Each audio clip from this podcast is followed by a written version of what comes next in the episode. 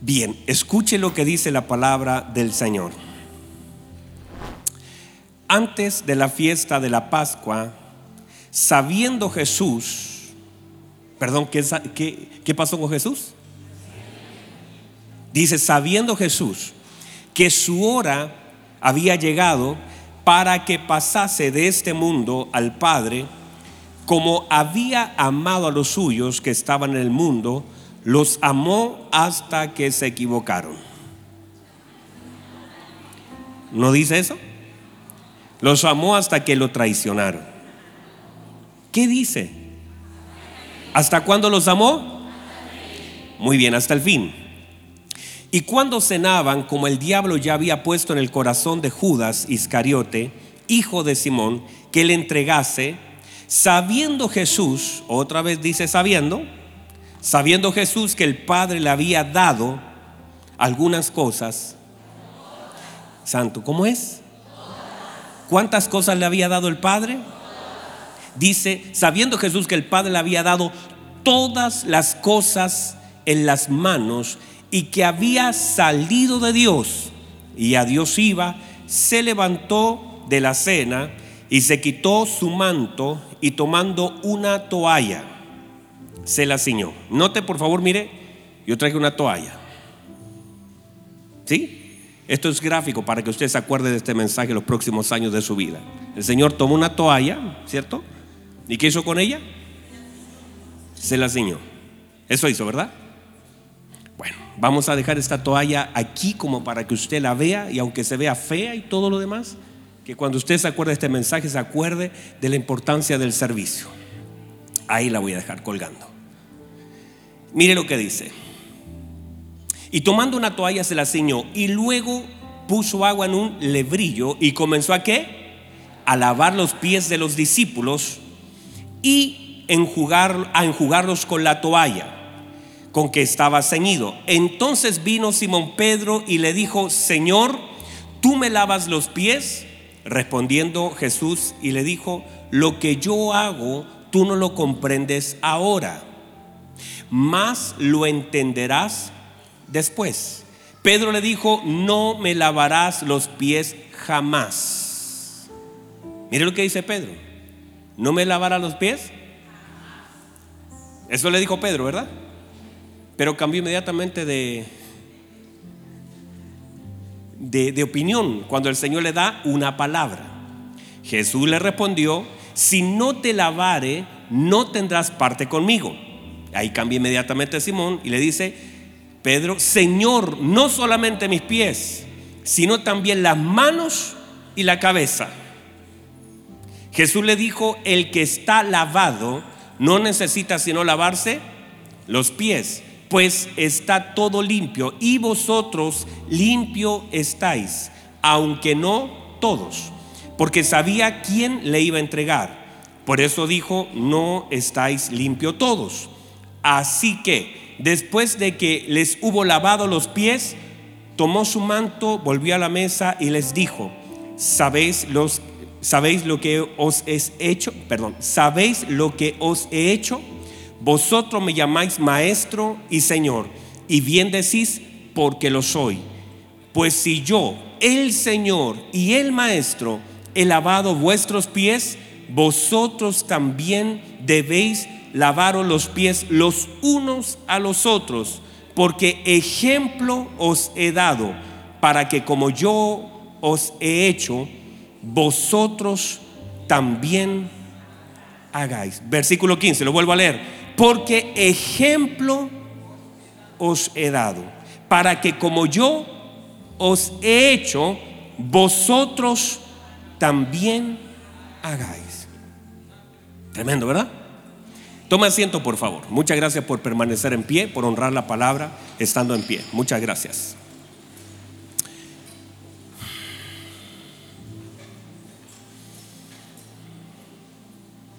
Muy bien, en este pasaje que acabamos de leer, llega un momento donde los discípulos hacen una pregunta ahí en el libro de Marcos capítulo 14, que aquí no parece, pero está relatada en el libro de Marcos capítulo 14, versículo 12.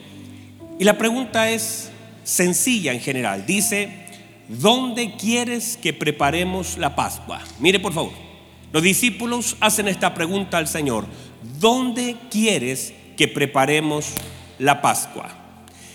Note por favor que estas preguntas que hacen los discípulos son muy importantes porque las preguntas que nosotros hacemos al Señor, note por favor, míreme, hace un tiempo atrás hice una mención que las preguntas son más importantes que las peticiones. Y lo vuelvo a decir. Las preguntas pueden determinar muchas más cosas que las peticiones, porque las peticiones apuntan a una necesidad, pero las preguntas apuntan a un propósito.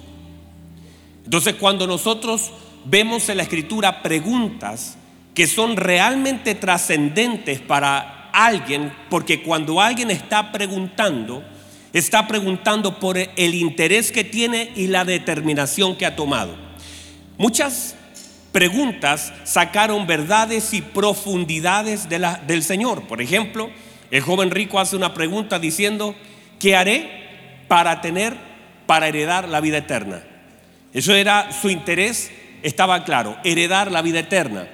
Pero la respuesta del Señor no encontró una determinación en él, sino que la respuesta abrió, hermanos, un portal profundo, porque esa respuesta del Señor abrió un portal profundo para que nosotros conozcamos ciertas cosas que de otra forma no podríamos conocerlas, sino por la respuesta del Señor. Cada vez que usted ve una pregunta, que usted nota, que usted lee la escritura una pregunta, ahí en esa pregunta hay una profundidad tan grande de una verdad, pero no siempre encuentra una determinación. ¿Por qué? Porque la respuesta demanda una determinación de aquel que recibe. Entonces vemos preguntas en la escritura, pero tan exactas, pero respuestas tan equivocadas de aquellos que recibieron la respuesta. Por lo tanto, cuando uno lee un interés de los discípulos, note por favor, está el interés y le dicen, ¿dónde quieres que celebremos la Pascua? Interés, entendimiento, claridad. El Señor les dice, pero también hay una determinación de hacerlo donde el Señor lo diga y cuándo y cómo el Señor lo diga. Por eso es tan importante que en la escritura y nosotros mismos muchas veces nosotros solamente en nuestras oraciones tenemos peticiones, pero no estamos haciendo las preguntas correctas al Señor. Y cuando usted hace una pregunta correcta, muchas veces Dios responde por medio de su palabra. Note por favor esto que yo lo he aprendido ya hace mucho rato. No es que necesariamente, porque hay personas, hay personas que me dicen, pastor, Dios me habló, le quiero agradecer porque Dios me habló por medio de su palabra. ¿Alguien ha recibido alguna respuesta del Señor? No, aquí ninguno, pero acá tal vez. ¿Alguien ha recibido una respuesta del Señor por medio de la palabra alguna vez? Pero eso no es necesariamente que el predicador sea tan bueno, quien quiera que sea, sino que la oración suya genera una respuesta del Señor. Por lo tanto, cuando usted estaba orando, llorando en la presencia del Señor, el Señor puso en el corazón de cualquier predicador que ese día le tocara predicar una respuesta como algo que usted le había preguntado. ¿No le ha pasado a usted que usted de pronto quería saber algo y el Señor, es más, a mí me ha pasado que de pronto me dicen, pastor, eh, juntémonos a hablar esta semana y luego me cancelan después de la predicación. Y me dicen, pastor, no tenemos nada que hablar porque el Señor ya me habló. Y yo digo, gloria al Señor. Si no fuera así, tendríamos una fila de mil personas esperando una conversación. Pero bendito sea el Señor, que muchas de las preguntas que hacemos en el tiempo de intimidad son contestadas en el tiempo de la predicación. Alguien dígame a eso. Entonces, en este, en este pasaje puntualmente, nosotros vemos tres ideas centrales o cuatro cosas muy puntuales que son, número uno, entendimiento. Diga conmigo entendimiento. Amor servicio y enseñanza. Estas son las cuatro cosas que gobiernan este capítulo 13. Gobierna el entendimiento, amor, servicio y enseñanza. Pero hay dos que son las principales, que número uno es el amor y número dos es el entendimiento. Estas dos palabras son las que gobiernan. Por eso el título de este mensaje es amor y entendimiento, la clave para, para una iglesia que que sirve. O sea, no podremos servir bien a Dios sin amor y sin entendimiento. Y en este pasaje así lo demuestra. Entonces, vamos a ver lo que acabo de decir. El Señor en dos versículos manifiesta una claridad profunda acerca de lo que Él quiere enseñarnos. Porque cuando acabamos de leer, dice, ejemplo os he dado para que como yo he hecho, vosotros también hagáis. O hagan lo que sea, hagáis, hagáis, vosotros, nos, nos confunde ese tema. Pero que la idea, lo que está diciendo el Señor, que como Él hizo, nosotros hagamos, no es haguemos, hagamos. Entonces, ¿cuál es la idea? Pero ojo, por favor, mire, no es solamente el lavar los pies, sino que este pasaje tiene mucho más que lavar los pies. Lo que el Señor hace es mucho más que simplemente poner los pies en el agua. Hay una profundidad y vamos a ver algunas cosas que tienen que ver con eso. Número uno, el Señor manifiesta a través de su palabra que Él sabe la hora y parte diciendo, que el Señor sabía, diga conmigo saber, el Señor sabía que su hora había llegado para que pasase de este mundo. Quiere decir, lo primero, el primer entendimiento del Señor es el tiempo. Diga conmigo tiempo.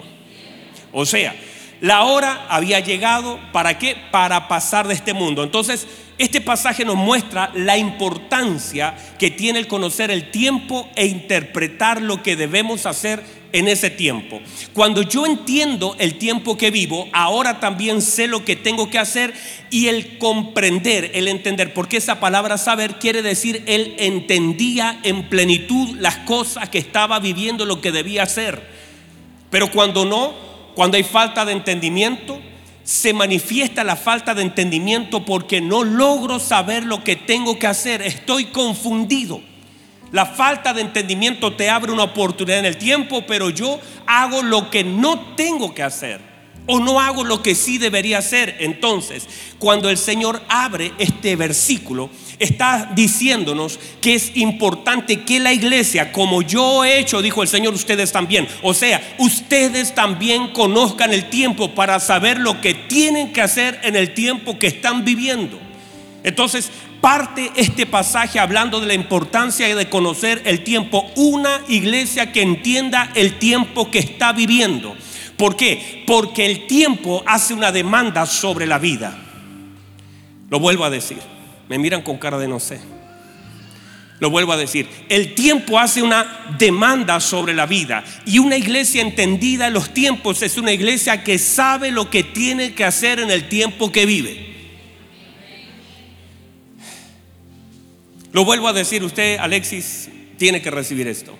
Una iglesia entendida es una iglesia que sabe lo que tiene que hacer en el tiempo que vive, que sabe lo que debe hacer en este periodo llamado tiempo. Cuando eso no se da, entonces hago todo lo contrario y pierdo la oportunidad. ¿Por qué? Porque todo tiempo te abre una oportunidad.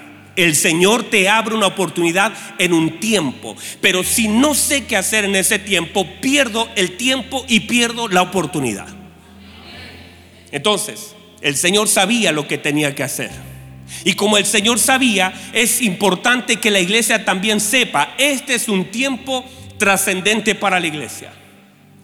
Todos los tiempos lo han sido, pero a causa de estar tan cerca de la venida del Señor, lo voy a volver a decir. A causa de estar tan cerca de la venida del Señor, entonces la iglesia tiene que operar en un entendimiento mayor por causa del tiempo que vivimos. Pero todo lo que se genera en el mundo es un distractor para nuestra vida en el tiempo. Por eso todos los sucesos alrededor están tratando de desenfocarnos para poder poner, por ejemplo, nuestros ojos ya sea en un mundial, en una tecnología, en una crisis, en una enfermedad. ¿Para qué? Para que te distraigas de las cosas que son realmente importantes. Porque si te distraes, entonces pierdes la oportunidad. Segunda cosa importante. El Señor, la escritura dice, mire lo que dice, que el Señor sabiendo, otra vez, dice, sabiendo Jesús que el Padre le había dado todas las cosas en sus manos. Entonces, número uno, Él sabe el tiempo, tiene entendimiento. Diga conmigo entendimiento. La palabra entendimiento viene de un original de pegarse. Míreme, de pegarse.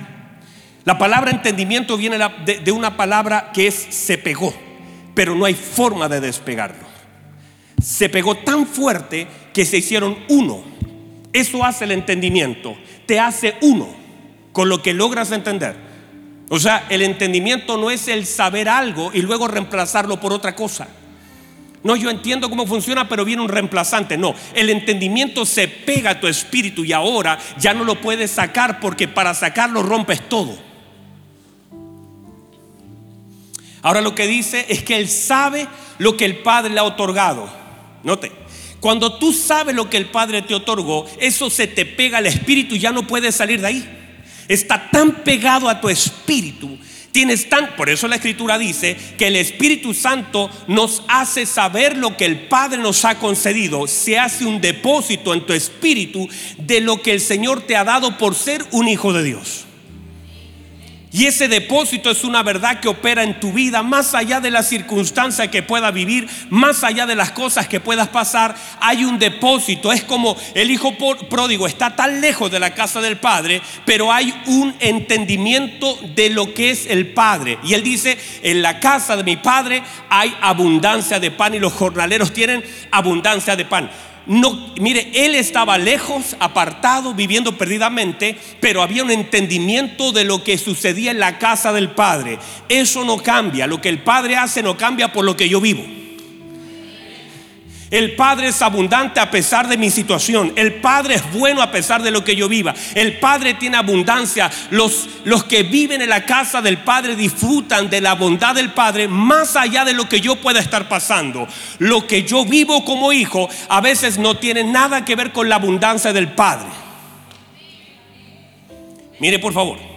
Lo que el Señor dice que ahora Él sabe todas las cosas que Él tiene en su mano. Mateo Mateo capítulo 28, versículo 18, esta es una de las palabras que más sabemos y más hemos predicado en algún momento, pero escúchela por favor. Dice, toda potestad, perdón, ¿cuánta potestad? No, más fuerte, ¿cuánta potestad? Dice, toda potestad, dijo el Señor en su resurrección, toda potestad me es dada en el cielo y en la tierra. Por tanto, id y haced discípulo a todas las naciones, bautizándole en el nombre del Padre y en el nombre del Hijo y en el nombre del Espíritu Santo, enseñándoles que guarden todas las cosas que os he mandado. Y aquí yo estoy con vosotros todos los días hasta el fin del mundo. Aquí están los cuatro todos. Toda la potestad del Señor, todas las naciones, guardar todas las cosas y todo el tiempo el Señor con nosotros, los cuatro todos. Usted los puede encontrar acá. Ahora, note por favor, ahora el Señor en su resurrección, Él está diciendo, ahora tengo la autorización. En Juan capítulo 13, Él sabe lo que el Señor le ha entregado, pero ahora en Mateo 28 nos muestra que tiene la autoridad del Padre para usar. Una cosa es lo que usted sabe que tiene. Y otra cosa es la autoridad divina para usar lo que tiene. Vamos, diga amén a eso. O sea, yo sé lo que tengo, pero lo que ya se me otorgó no necesariamente lo debo usar en el tiempo en que se me otorga. La iglesia tiene que saber lo que se le otorgó. El problema es usarlo fuera de tiempo o usarlo de la manera equivocada. Una cosa es saber lo que el Padre me otorgó, saber lo que otra cosa es saber cuándo lo tengo que usar y cómo lo debo usar. Eso es, es una cosa, es posesión y otra cosa es autorización.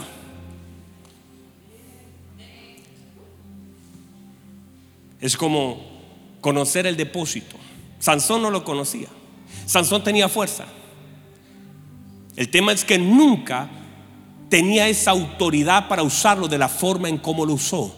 Lo usaba para su beneficio Usaba lo que tenía de forma equivocada. Tenía, sabía lo que tenía y lo usaba, pero lo usaba mal. El problema no es solamente saber lo que tengo, sino tener la autoridad de Dios para usarlo en el momento que lo debo usar de la forma en como debe ser usado. Alguien dígame. Entonces, si no sé lo que yo tengo, entonces tampoco lo podré usar de forma correcta. Por eso el, el mismo infierno es el más interesado en que nosotros operemos en ignorancia de aquello que el Padre nos ha concedido. Sepa usted, lo predicaba en Argentina acerca de la operación del mismo diablo. Opera en, en engaño, opera en temor y opera en ignorancia. Las tres operaciones satánicas. Engaño, temor, ignorancia. Engaño, temor, ignorancia. Cuando el Señor dice, toda potestad me es dada, está diciendo, allá ya no tiene ninguna. Toda está en Cristo. Pero el diablo te hace creer que tiene algo, pero lo usa solo para intimidarte. Es una pistola que no tiene balas. ¿Y para qué? Porque quiere engañarte e intimidarte y que tú a través de esa ignorancia operes en temor. Por eso somos hijos de luz. Por eso el apóstol Pablo dice, no ignoramos las maquinaciones del diablo, cómo él opera. Eso es lo que la iglesia debe saber. ¿Cuál es la posición de la iglesia? ¿Cuál es la posición del infierno? No es el bien contra el mal, no es el diablo contra... No, no, no, no, mi amado. Nosotros estamos operando en la verdad de la palabra del Señor y en la verdad de la palabra del Señor no hay temor porque el perfecto amor echa fuera el temor y operamos en la luz de la palabra de Dios, operamos en entendimiento y autoridad. La iglesia tiene autoridad. La iglesia tiene autoridad. La autoridad no la tiene el infierno. Cristo le dio la autoridad. Alguien diga amén. Efesios dice la escritura que la supereminente grandeza de su poder la tomó Cristo y la otorgó a la iglesia. Por lo tanto, el diablo lo que querrá hacer es que usted opere en temor. Y toda la obra del diablo operará y se manifestará en la ignorancia. Mientras menos sepa usted, mejor para el infierno. Pero cuando un hijo de Dios sabe quién es, ay, santo Dios. Cuando un hijo de Dios sabe que tiene, las piernas del infierno comienzan a temblar. Porque cuando usted sabe quién es, cuando usted sabe lo que tiene, lo que el Padre le ha concedido, entonces todo ese velo de ignorancia, si el más interesado que usted no sepa lo que tiene es el diablo y que usted tenga temor de cualquier cosa. Y hay gente que opera solo en temor. Por eso toda la obra del infierno opera en temor, en engaño y en ignorancia, que no es el tema de hoy, pero es la operación del infierno. Y la iglesia opera en qué? En conocimiento, en luz, en verdad y en autoridad. Entonces, estamos aquí todavía. Número, tres, Ahora que el Señor sabe, mire lo que la Biblia dice, y el Señor sabe lo que el Padre le ha concedido. Ahora, también, escuche bien, sabe, el tercer saber, dice, sabe de dónde salió y hacia dónde iba. Y todo esto tiene que ver con que usted y yo sepamos las mismas cosas. Que sepamos, porque si yo no sé a dónde voy ni de dónde vengo, no sabré qué hacer en este camino y estaré con crisis de identidad y no sabré cómo comportarme en este corto periodo llamado vida. Y estaré luchando con cosas que no tengo que luchar. Si yo no sé de dónde voy, dónde estuve, dónde el Señor me puso y hacia dónde voy, entonces estaré en un espacio de ignorancia. Pero si usted sabe de dónde viene, de Cristo. Yo estaba en Cristo. Después yo nací y estuve en pecado. Pero el Señor me rescató y me sentó con Él. Y ahora voy camino al Padre. Cuando una iglesia entiende de dónde viene, dónde está, dónde estuvo y hacia dónde va, el asunto se resuelve. Porque sé hacia dónde voy y ya no estoy operando con, ay, yo no sé qué va a pasar mañana. Mire, mañana pasará lo que tenga que pasar. Este año sucederá lo que tenga que suceder. Lo que sí sé es a dónde voy. Yo voy a las moradas eternas que el Padre ha preparado. Yo voy a estar sentado en la mesa junto a mi Señor. Y lo que yo pueda estar ahora viviendo no define nada de aquello que sé para dónde voy. Sé donde el Padre me quiere tener y estaré donde el Señor quiera que yo esté.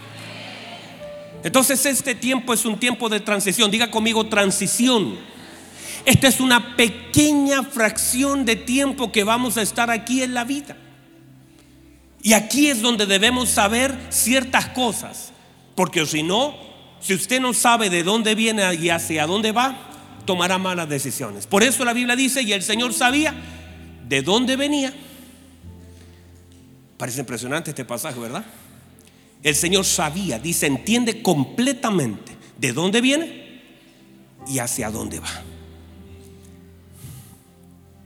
Ahora, el cuarto, el cuarto saber. El Señor sabía, por eso está en medio de este, estos versículos iniciales, dice que el Señor, que, que Judas, que el diablo ya había entrado en el corazón de Judas. Y el Señor lo sabía.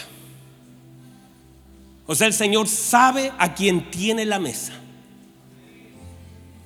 El Señor sabe lo que pasa en el corazón de Judas. La Biblia dice que ya el diablo había entrado en el corazón de Judas y por eso Judas estaba contaminado y por eso la Biblia dice que no estaban todos limpios, porque cuando hay alguien que tiene el corazón lleno de diablo, el corazón está contaminado. Y esto es lo terrible, porque uno podría estar cenando con el Señor con el corazón lleno de diablo. Uno podría sentir el agua y las manos del Señor en sus pies con un corazón contaminado. Esto es lo terrible. Porque parece, mire, el Señor lo sabe, los discípulos no tienen idea. Y Judas no sabe que el Señor sí sabe. Entonces Judas se comporta de una manera tan, y esto es lo más peligroso porque, porque creo que lo más peligroso es sentarse con gente que tiene su corazón contaminado.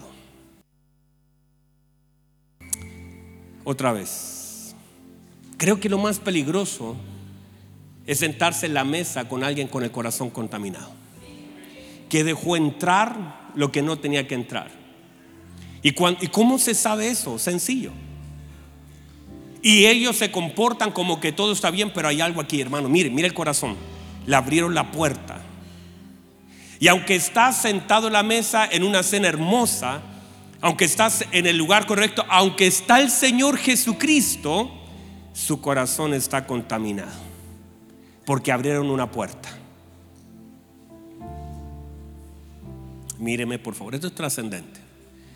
Esa puerta en algún momento se va a manifestar porque te sientas, comes, te lavas los pies, estás con el Señor Estás comiendo del plato del Señor. Pero en cualquier momento vas a salir. Porque una persona que contamina su corazón es cosa de tiempo. Se aleja del Señor. Se aleja de sus hermanos, se aleja de la iglesia, se aleja de la palabra. No tiene problema con que le lave los pies. No tiene problema con sentarse en la mesa. No tiene problemas con estar al lado del Señor pero su corazón está contaminado. Y eso en algún momento se va a manifestar porque ese sale, ese se contamina. Puedes estar un tiempo en la mesa, pero no vas a estar todo el tiempo en la mesa, porque el corazón ya está contaminado. Porque eres capaz de cambiar por algo tan poco, por un par de monedas, estar en la presencia del Señor. Eres capaz de traicionar al Señor, al Señor. Eres capaz de vender a tu Señor por un par de monedas, la ambición en tu corazón. Se corrompió por tan poco, traicionó al Señor por nada, se alejó de sus hermanos, se apartó del Señor. Ahora la Biblia dice que el Señor sabía que ya el diablo había entrado en su corazón. Pero justamente es esto, míreme como el Señor entiende todas las cosas, no deja de hacer por entendimiento y por amor lo que tiene que hacer a pesar de que hay un Judas en ese lugar. ¿Por qué? Porque la Biblia dice que los amó hasta el final, incluyendo a Judas. Lo amó hasta el final, incluyendo a Judas. Lo amó hasta el final. Ahora, vamos a este punto para avanzar porque esto es larguísimo. Pero déjenme cerrar así como esta idea. ¿Para qué entender? ¿Para qué entender? ¿Cuál es la razón de que tengamos entendimiento? Entendimiento sin amor no sirve. Una iglesia que solamente tenga un alto entendimiento, pero que no tenga amor, va a fallar. Por eso el amor es una fuente que cubre el entendimiento. El amor del Señor era tan grande, y aquí entro, escúchame bien, que cuando me quiero alejar de eso porque me hace mal ese iPad. Míreme, ¿me puedo bajar un ratito? Piensa en esto. ¿Para qué entender? ¿Cuál es el sentido de tener entendimiento? Hay personas que buscan más el conocer que el amar. Y si crece el conocimiento y el entendimiento, pero no crece el amor, en algún momento del camino vamos a fallar. Por eso la Biblia habla de lo que el Señor sabía, pero habla del amor con que los amó hasta el fin. Cuando llegó el momento, después de todo este preámbulo que le acabo de hacer, de lo que el Señor sabía, de lo que el Señor entendía, dice que él tomó la toalla, se quitó su manto, que en algún momento hablamos acerca del manto, lo que representa el manto para un profeta, para el Señor, el manto, la unción, el llamamiento, la posición, el lugar, el manto. Y se lo saca y dice la escritura, se pone una, el otro lado porque ahí está la etiqueta, se pone una toalla. Y cuando se pone la toalla, está hablando justamente de estos dos elementos. ¿Por qué? Porque tú no vas a poder lavar los pies de nadie si no tienes entendimiento y no tienes amor. No podrás servir. No se puede llegar a echar agua en un lebrillo y cargar una toalla sin entendimiento y sin amor. Por eso una iglesia debe operar en entendimiento y en amor porque las toallas sobran. Una iglesia, una iglesia en este tiempo, por causa del tiempo que vivimos, de lo trascendente de este tiempo, tendrá que tener toallas a manos. Usted no se puede caminar con manto y sin toalla en la iglesia del Señor. Ah, lo voy a volver a decir. En la iglesia de Cristo, tan importante es el manto, pero tan importante es la toalla. Una iglesia que Dios le abre el entendimiento con el fin de poder usar la toalla, porque nadie podrá lavar los pies de su hermano si no tiene amor y si no tiene entendimiento. No vas a poder lavar los pies de un Judas, de aquel que te va a traicionar, porque a veces lo que te traiciona es tu conocimiento. Ay, pero yo no voy a hacer con ese, ese hermano es terrible, porque te traicionó tu conocimiento y no gobernó tu amor. Entonces tú limitas a otros a recibir por causa del conocimiento que tienes. Pero una persona, y por eso la iglesia, míreme, la iglesia tiene que comenzar a operar en amor. Y por eso este pasaje gobernado por el amor. Y dice que el Señor los amó hasta el fin. Ese amor le hizo al Señor tomar una toalla. Ese amor hizo que el Señor llenara una vasija de agua. Ese amor hizo que el Señor se sentara en la mesa con uno que sabía que estaba lleno del diablo. Pero le tenía que enseñar a sus discípulos algo.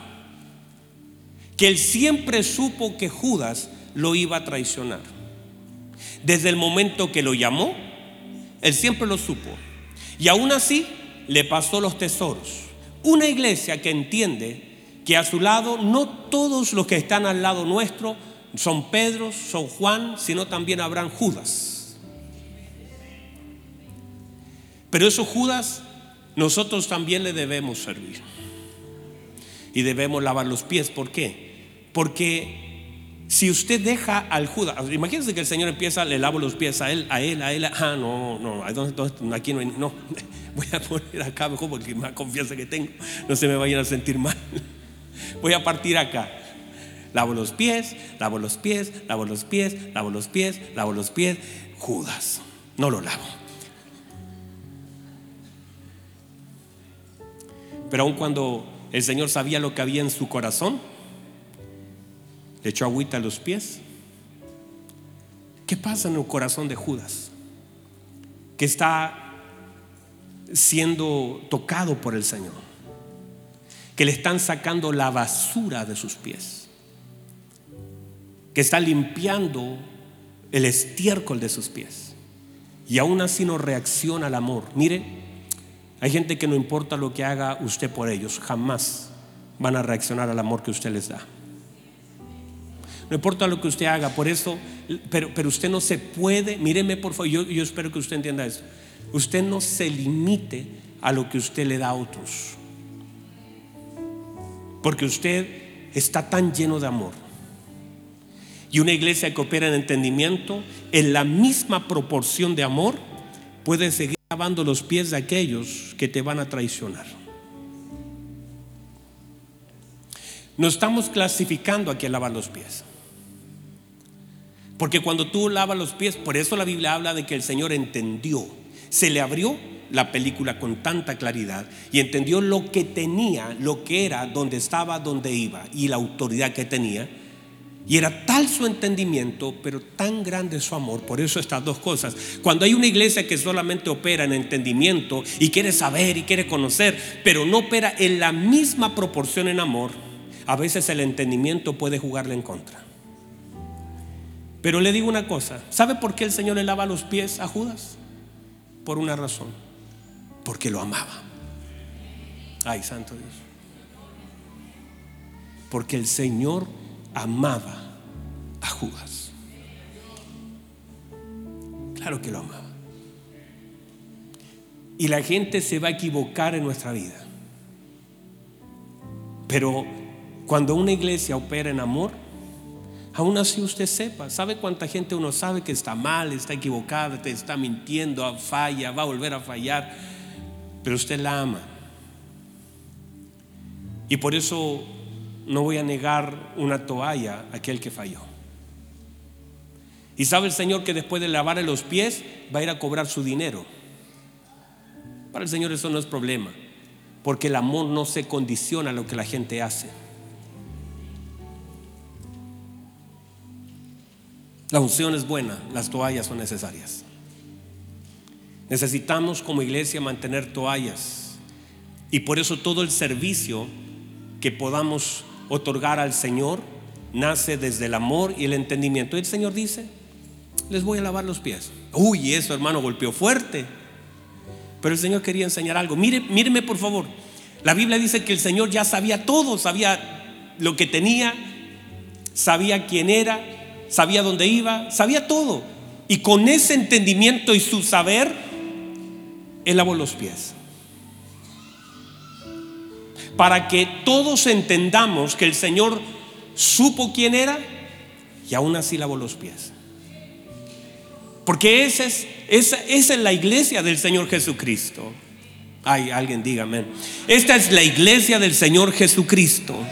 Una iglesia que sirve, una iglesia que honra, una iglesia que está dispuesta a lavar los pies de sus hermanos. Le digo una cosa, que si ellos saben que el Señor les va a lavar los pies, se preparan. Una vez, en una oportunidad por ahí, a mí se me ocurrió lavarle los pies a, a un grupo de personas. Y le digo que la mayoría de esas personas se opusieron. Y yo creo que se opusieron porque, no sé por qué. En realidad yo creo que no estaban preparados. Si a ustedes le dicen que le voy a lavar los pies, ¿qué hace? Yo me acuerdo una vez le dije a unos hermanos, le voy a lavar los pies, le saco los calcetines y sale un kilo de talco, hermanos. Eso se llenó de humo la habitación.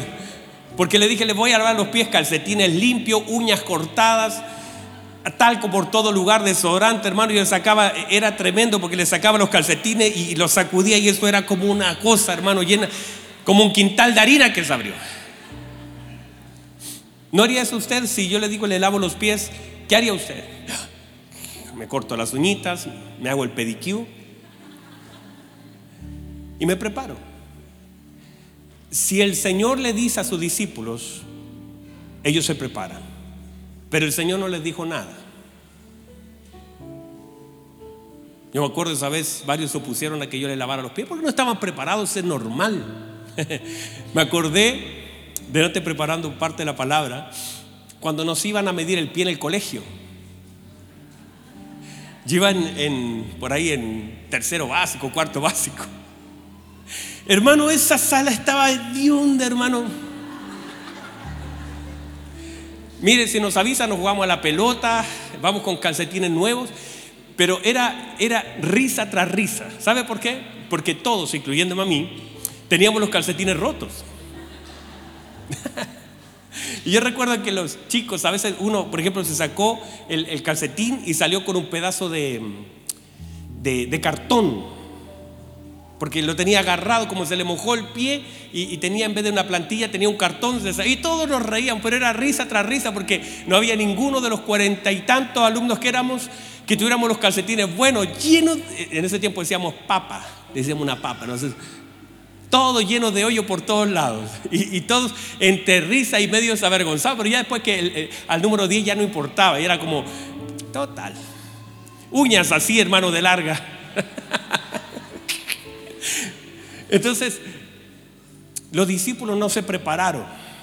El que se preparó fue el Señor. El Señor tenía preparada una toalla. Porque el Señor siempre supo lo que iba a hacer con ellos. ¿Y sabe por qué lo hizo? Porque los amaba. Y porque quería dar un ejemplo a la iglesia. Le dice, ejemplo les estoy dando. Si yo soy el Señor, si yo soy el Señor, y soy el mayor en este lugar. Y hago esto. Quiero que ustedes aprendan que así es la iglesia de Cristo. Que esto no se trata de lugares y posiciones, sino se trata de servicio. Que la iglesia de Cristo está dispuesta a lavar los pies a los demás. Está dispuesta a tomar toallas hay gente que no está preparada, que pueda abrazar a aquel que cree no merecerlo. Yo creo que lo que le dolió a Judas en su corazón luego es saber que el Señor siempre supo que él sabía que le había fallado. Yo creo que lo que le dolió a Pedro fue saber que con los pies limpiecitos lo negó horas más tarde. Si usted me pregunta a mí, yo creo que este lavado de pie pudo haber sido en la resurrección. Porque cuando el Señor resucita, ya sus discípulos están ahí y están dispuestos a cualquier cosa en una orilla de playa. Era mejor porque ya estaban todos, la muerte había pasado, pero el Señor le lava los pies la misma noche que cada uno de ellos lo iba a traicionar y lo iba a dejar. Para mostrarnos a nosotros como iglesia una verdad para decirnos que el Señor sabe que le vamos a fallar. Y aún así decidió limpiarnos. Que no, ¿sabe? Yo, mientras mi esposa estaba aquí orando, me golpeaba fuerte la oración. Y dentro de mi corazón pensaba justamente en eso.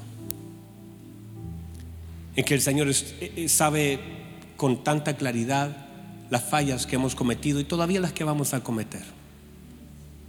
Y que, míreme por favor, en el corazón, mis fallas que son tantas, solamente me, parece que el Señor me hace saber lo humano que soy, lo torpe que soy, y que mis errores están ahí para mostrarme que no he llegado ni a, ni a la mitad de lo que debo llegar y que son necesarios para engrandecer al Señor y para conocer mi lugar. Dios a veces no impide, míreme, no impide que nosotros fallemos. y que nos equivoquemos. Porque nuestras equivocaciones lo que hacen es manifestar su misericordia, su fidelidad y mostrar toda nuestra humanidad y nuestra debilidad. Entonces cuando yo me equivoco, como todos los días lo hago, pero a veces hay algunas cosas muy puntuales, donde yo digo, ¿cómo pude haber fallado de esta forma? ¿Por qué lo hice? ¿Por qué me equivoqué de esta manera? De ahí lo que puedo ver en mi error es su fidelidad. Veo mi humanidad, mi error, mi reacción, mi torpeza. Yo digo, ¿por qué hice esto? Y me doy cuenta que el Señor no me detuvo al hacerlo para que yo sepa que estoy en un camino donde el Señor ha lavado mis pies, pero todavía me sigo equivocando. Donde pudo haber el Señor lavado los pies de los discípulos en la resurrección, pero lo hizo antes del peor error de cada uno de ellos. Donde les muestra, le da las palabras tan hermosas, donde cena con ellos, donde le habla de pacto, donde le habla de cuerpo, donde le habla de vida y aún así después de todo eso que les habla, todos salen huyendo como gallinas. Donde el Señor les dice, les voy a dar ejemplo, les voy a lavar sus pies, les voy a mostrar, mire, se lo, se lo, muestra después de caminar sobre las aguas, después de, eh, después de los peces, después de la multiplicación, después de la resurrección, después esa gloria del Señor tan grande. Ahora lava sus pies para mostrar lo que la iglesia debe saber.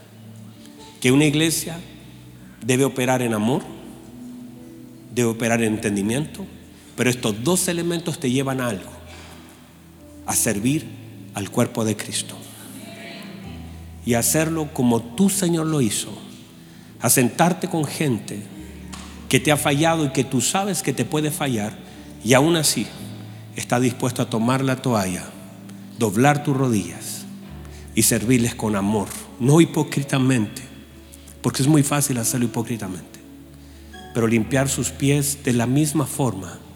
Voy a lavar los pies de Judas como lavé los pies de Juan. Los voy a secar de la misma forma que la iglesia tenga el corazón tan de Cristo que podamos servir a nuestros hermanos sin ninguna distinción. Que para usted le sea fácil honrar la vida de su hermano. A pesar, y, eso es lo que debemos hacer en este año. Que una iglesia que camine en entendimiento, que sea poderosa en obras, pero que esté dispuesta a servir las mesas. La iglesia de Cristo es una iglesia humilde. Es una iglesia que sirve, es una iglesia que entiende, es una iglesia que ama. No hay otra iglesia. Si algo no se parece a eso, no es la iglesia de Cristo. Porque la iglesia de Cristo ama, sirve, entiende. Y mire, ejemplo les he dado. Lo que quiere decir es que es una iglesia que aprende, una iglesia que está siendo enseñada que lo que el Señor está haciendo es darnos una lección, haciéndolo el primero. Así también nosotros. Sirvamos a los demás. Hago una pregunta. ¿Qué tal si, por ejemplo, yo le dijera, hermano, ¿qué tal si nos lavamos los pies? Tengo mil fuentecitas ahí adentro. ¿Usted lo haría?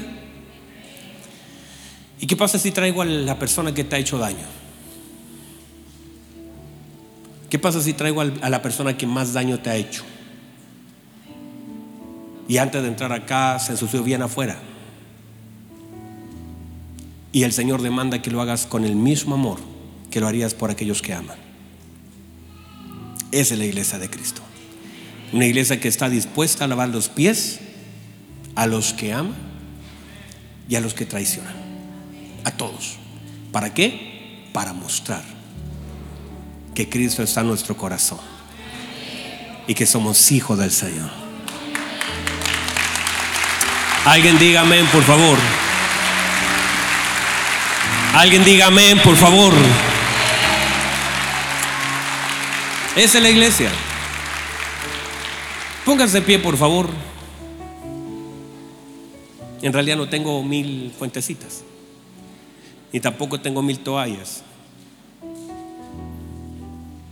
Cierre sus ojos ahí donde está, se nos acabó el tiempo, pero cierre sus ojos donde está. Hace un ratito atrás estuvimos orando. Yo le voy a pedir en este momento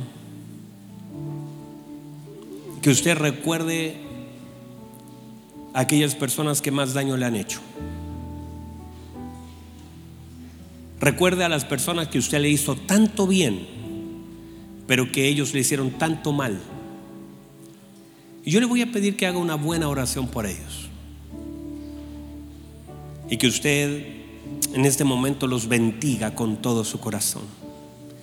Bendiga a esa persona que le dañó, que le abandonó, que le hirió, como si le estuviera con su oración lavando los pies.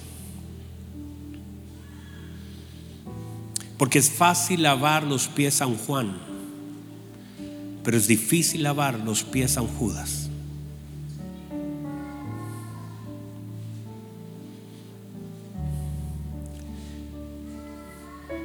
Ahí donde está, tenga un tiempo con el Señor, dígale Señor, hay alguien por quien no he orado. O he orado tal vez. Una cosa es perdonar al que te hace daño y otra cosa es lavar sus pies. Pero el Señor nos muestra la importancia del entendimiento para lavar los pies, para servir, porque no podremos, no podremos de ninguna manera, de ninguna forma, lavar los pies y servir bien a la iglesia sin entendimiento y sin amor. Levante su oración un momento y dígale, Señor, te presento a mi papá, a mi mamá, a mi hermano, a mi ex esposo, a mi abuelo, a mi jefe. Y hoy lo bendigo como lavando sus pies. Y lo bendigo, Señor. La Biblia dice que el Señor se levanta de la mesa y lava los pies y luego vuelve a sentarse. Y vamos a pasar a la mesa, pero antes de pasar a la mesa, lavemos los pies de alguien. Bendice la vida de alguien. Y que ese entendimiento sea tan grande como el amor. Padre, yo le doy gracias por la palabra que está siendo soltada y todo lo que usted está haciendo a través de su palabra.